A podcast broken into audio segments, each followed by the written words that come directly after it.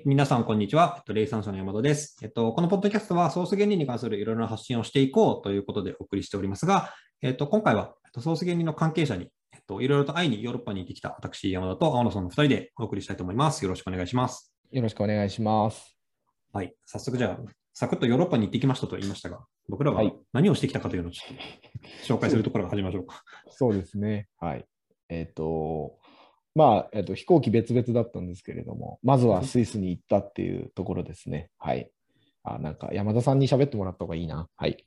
はい。じゃあ、えっと、今回、えっと、計4組4組かな？?4 組。はい。えっと、総数原理に関する本を書いているお二人、えっと、ステファン・メルケルバッハ。メルケルバッハと、えっと、トム・ニクソンという方と、えっと、あと、もともとの提唱者であるピーター・カーニックと、あと、もう一人、チャールズ・デイビス。チャールズ・デイビス、本にも登場するチャールズですね。はい、この4名にお会いしてきましたと。はい。で、えっと、先に前提で言うと、今、我々令三社で、えっと、ソース原理の本、今お伝えしたお一人、トム・ニクソンという方の本を、えっと、翻訳して、えっと、秋口ぐらいに出版しようということで準備をしています。で、なので、えっと、その本が出る前に、いろいろとこれまでもいろんなお打ち合わせをしたりとか、トムともしてきたりとか、チャールズとはオンラインでワークショップやったりとかしてきましたが、やっぱ出る前にお会いしておきたいよねっていうことで、あの、ヨーロッパに行って、いろんな人と対面でお会いしてきましたね。うん、はいそうですね。会ってきました。はい。はい。でまあ、なんかっていうのが、まあ、えっと、出版前に会っていこうってことがありつつ、まあ、とはいえもうちょっといろんな意味を僕らそれぞれ持たせながらわざわざ行ってきたなって感じがするので、なんかそこはそれぞれがどんな思いで行ったかっていうところを少しずつ語れればと思うんですけど、よかったら青野さんからどんなことを思って？はい。えっ、と、まあ、私は普段、普段、普段っておかしいな。まあ、税理士をやっているわけです。で、あの、売上高、売上を追っかけるだけが会社の目的じゃないよとか、あの、数字っていうのはその人がその人らしく生きるために、使いましょうってことを言ってるわけで。私はすごくやっぱりその気になってることとして、やっぱりこの国の未来がいいものであってほしいっていう思いがすごくあるわけです。まあ私、娘が今小学校3年生、山田さんのところと一緒ですよね。なんですけど、うん、その娘が大人になった時に、あ、お父さんたち少しはいいことしてくれたんだねっていうのか、うんあんたたちがもう好き勝手やってくれたおかげで、私たちのもう日本の未来はめちゃくちゃだよって言われるのかって、結構重要な局面に我々いるなっていうのはすごい思ってます。で、特に、この、なんかなんだろう、あの、ファミコンじゃ、ファミコンって今言わないか、えっと、ゲームで、あんまり私やん、ゲームやんないからあれだけど、ゲームでなんかほらよく、ハードモードとか、ノーマルモードとか、イージーモードみたいなのがあるとすると、これか、らの経済とか日本っていうのはやっぱハードモードになりななるだろうなっていうのがあってっていうのもなんでかっていうとやっぱ人口なんですよね。うんうん。うん、ここから20年で人口って8掛けぐらいになっちゃうので、ってことは生産性を1.25倍しなきゃいけなくてでこれってなんかやんなきゃいけないっていう苦しい目標なんじゃなくて、うん、逆に、えっとシステムとして歯車として動くのではなく自分がやりたいことをアートのように表現していければ生産性なんてどんどん上がっていくと思うし、うん、それで少ない人数で社会インフラを維持していくっていうのはとっても豊かなあ社会ができると思っていて、その一番手を日本が今、なんて言うんだろう、こう一番、なんて言うんだろうな、先頭を走っているっていうと、なんか序列があるみたいで嫌なんですけど、世界の一番ね、こう、その、そこの前にいるっていう感覚があって、で、ヨーロッパも同じように人口減少を迎えていて、はいはいはい。ヨーロッパのそういう組織とかあ経営者と会うことでいろいろ学べることもあるだろうなっていうのが私の視点ではあります。なるほど、なるほど。ありがとうございます。面白いですね。僕もなんか、そこの、えっと、霊産者作った時から、なんか長い未来に向けて何が大事なんだっけっていうことに向けてやりたいなと思ってたんですけど、なんかその上で観点結構違ったなと思ったのは、僕はやっぱり、あの、えっと、比較することで見えてくることがあるっていうことが、僕は霊産者やってる上ですごい大事だと思っていて、やっぱ日本のことを日本人だけで語っていてもわからないし、あの、例えば、あとは、僕、しもう4年前ぐらいかな、あの、自然経営研究会っていうのを立ち上げてみて、あれ作った時も一緒に作った武井さんと、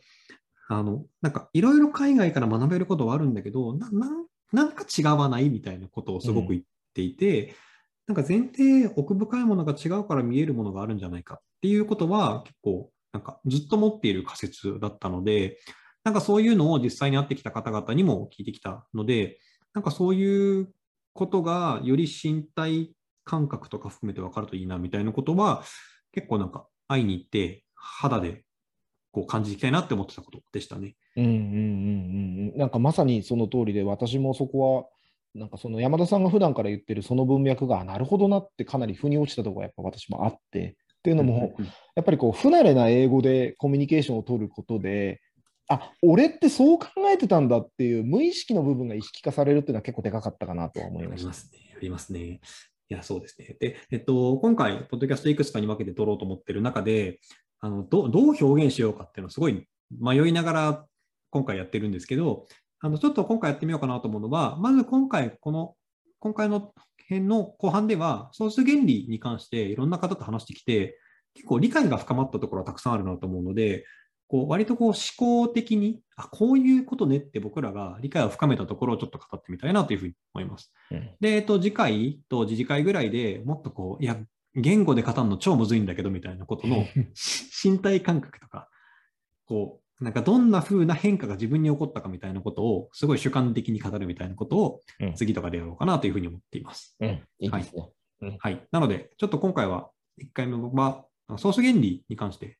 どういう理解が僕ら深まったかみたいなことをなんか上げていければと思うんですけど、うん青野さん、なんかどんなことが上がりますか？それでいくと。えっと、私、あの、ちょっと表現が苦手なんで、これ山田さんに言ってもらった方がいい。せっかく振ってもらったのにごめんなさい。なるほど。え、丸パスですか？いいっす。じゃあ、えっと、僕から行くと、今回お会いしてきた冒頭言った中で、えっと、ピーター・カーニックという提唱者の方にお会いしたっていうのが、僕は何らかでやっぱ今回すごく一番良かったなっていうところだと思っていて、な何が良かったって、ピーターという方は本当に個人のイニシアチブ、個人が作るものにとにかく焦点を当てて語っている、人生をかけてそこに向き合っている方であり、このソース原理っていうものもあくまでそこを起点に作られてるものだよねっていうことが、こうなんか肌で感じられたっていうのが僕は一番なんか本当に理解が深まったなって思ったところで、あの象徴的だったのが彼が、えっと、オーガニゼーション、組織とか、うん。グループとかチームとかって基本的に使わないんだって言っていて、でそれがなぜかというと、なんかそういった瞬間に、なんか人を超えた何かがそこに存在するかのように見えるから、うん。個人のイニシアチブが薄れるみたいな感じがするのが、すごい嫌だから使わないんだよみたいなことを言ってたりしたのが、なんか象徴的だなと思って、うんまあとにかく個人のイニシアチブとか、個人が向き合っていることを見てるよねっていうのが、ソース原理というもののなんか全ての原点なんだみたいなことを感じたのが、なんか聞いたことはあったんですけど、あやっぱそうだよねって思いましたっていうのが、個人的になんか一番強かったところでしたね。うんうんうん、なるほど。いややっぱり山田さんに言ってもらってすごい良かったなって今思いながら聞いてました。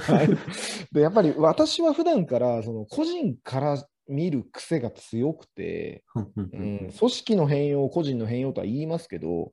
あんま組織の変容を私やっぱ見てないので、今みたいに言ってもらえてすごく良かったですっていう。やっぱあなんかだから、えっと、私が見てたところとやっぱ近かったなっていうのは私はすごい感じはいはいはい。でもまあまさにその通りで、えっと、組織に魂が宿るとか、うん、組織が目的を持つっていうのは、それはまあ、えっと、組織は幻想であるとうんうんいうことをピーター・カニック言ってましたよね。うん。うんうんうん。そうですね。なんか加えてなんかぜひ、青野さんの感じたところで語ってもらえればと思うんですけど、うんなんかピーピーターという人は何にそんなになんか人生に熱をかけてるのかみたいなのって、改めてお会いしてみた後で、うん何に人生をこうかけてる感じの方に感じました？うん、えっと、きっと入り口は一緒だったような気がします。今がなんか、すごくこう、なんだろう、まあ、お年もかなり召されてる方なので、うんうんあの、すごい人生経験豊富だったりはするんですけど、若い頃にやっぱりかなりお金で苦労されたんだろうなっていうのは私はすごい感じました。で、えっと、うんうん私が、えっと、彼を象徴的に切り取る言葉を挙げるとしたら、アウターゲーム、インナーゲームっていう言葉だとやっぱり思っていて、で、アウターゲームって何かっていうと、例えば、いい大学入って、俺、東大卒だぜとか、京都大学卒だぜっつって、箔をつけたいとか、はいはい。それで例えば、えーと国家公務員一種試験受かってキャリア官僚になったんだとか、えーとまあ、もしくは誰もが知ってるような一部上場の有名な会社に入ったんだとか、その有名な一部上場の会社で部長になったんだみたいな肩書き、これをアウターゲームって表現してるんですよね。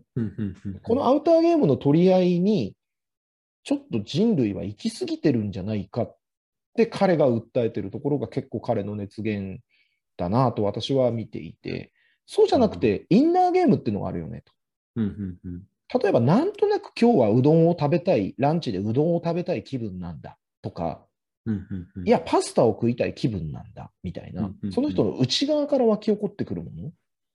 うん、例えば、なんだろう、医者になって人を救いたいと思うから、医学の道を志したいみたいな。うんうんうん。これってなんか、例えばなんだろう、えっと、医者になると金持ちになるし、なんか異性からもモテるから医者になりたいっていう話とは結構ち似てるようで違っていて、違いますね。うん、でどっちがいい悪いじゃなくて、どちらも大事なんですよね。うんうんうんでも、ちょっとアウターゲームに寄りすぎてることによって人類はちょっと病気的になってないかねっていう、そのなんか警鐘を鳴らしてるっていうのが結構彼の原動力なんだろうなと私は見てますが、どうでしょう？うんうんうんなんかその上で、その、その、愛うん。をすごい語るじゃないですか。うん。うん。すご。く。うん。なんか今のにだけだと、なんか、なんか焦燥感みたいな感じがしちゃうんですけど、あーまあ、そこはそこであるけど、うん。なんかこう、えっと、ラブとパワーだみたいな表現をすごいしてるなっていう感じがしてるんですけど、うん。なんかそ、そこを加えるとしたらどんな風に見えてる感じがします？ね。えっと、このインナーゲームとアウターゲームの間を揺れ動いている心の模様だったりとか、えっと、だからそのなんだろう、いい大学行くって箔をつけるのは良くないみたいな否定じゃなくて、うんうんうんそれも自分の人生にとって大事かもしれないし、大事じゃないかもしれない。ラザニア食べたいって思う心の欲求も大事だろうけど、大事じゃないかもしれないっていう、この触れ幅の真ん中に愛があって、すべては君を包んでるよっていうのを私は感じました。はいはい。あの、その包んでるよっていう感じ、ニュアンスと、あの、えっと、リクレーミングって言うじゃないですか。うん。取り戻す。みたいな表現。うん。うん。なんか、すごい近いところにある感じがして、それって。うん。こうなないものを得るとか、うん。今あるものを、なんか、えっと、なんていうのかな、乗り越えるみたいなことではなく、うんなんかあるがままに受け入れようとするみたいな営みを言ってるんだなっていう感じが今の表現に通じるのかなっていうのを聞いてて思いました。はいはい、まさに。そうなんですよ。あの生まれた瞬間に完全だったっていう。うん、それをアウターゲームに行き過ぎると、インナー側を削っちゃったりとか、うん、インナーに行き過ぎると、社会と適合できなくなっちゃったりとか、うん、そうして今、我々大人になっちゃったんで、ちょっと子供の頃の自分を思い出してみようって、そこに愛はあるからっていう感じをすごい感じましたよはいね。はいはい。いうや、んそうですよね。なんかこの辺のことはあの僕らも行く前からたくさんあの読んだり見たりしてって知ってたはずだけど、なんか身体感覚で味わって初めて分かったみたいなこととか、なんか自分で体感して分かったとかすごいありましたねっていうのがうん今回うん大きかったなという気がしますね。うん、そうですね。うんということで、えっと、1回目はとりあえずこれぐらいにしてみて、こあの2回目以降はあの言語化できんのみたいなことを含めて、感覚とかあの自分に起きている変化みたいなことをぜひそれぞれ語っていければいいかなというふうに思います。はい。では一旦本日はこれぐらいにしたいと思います。ありがとうございますあり。がとうございました。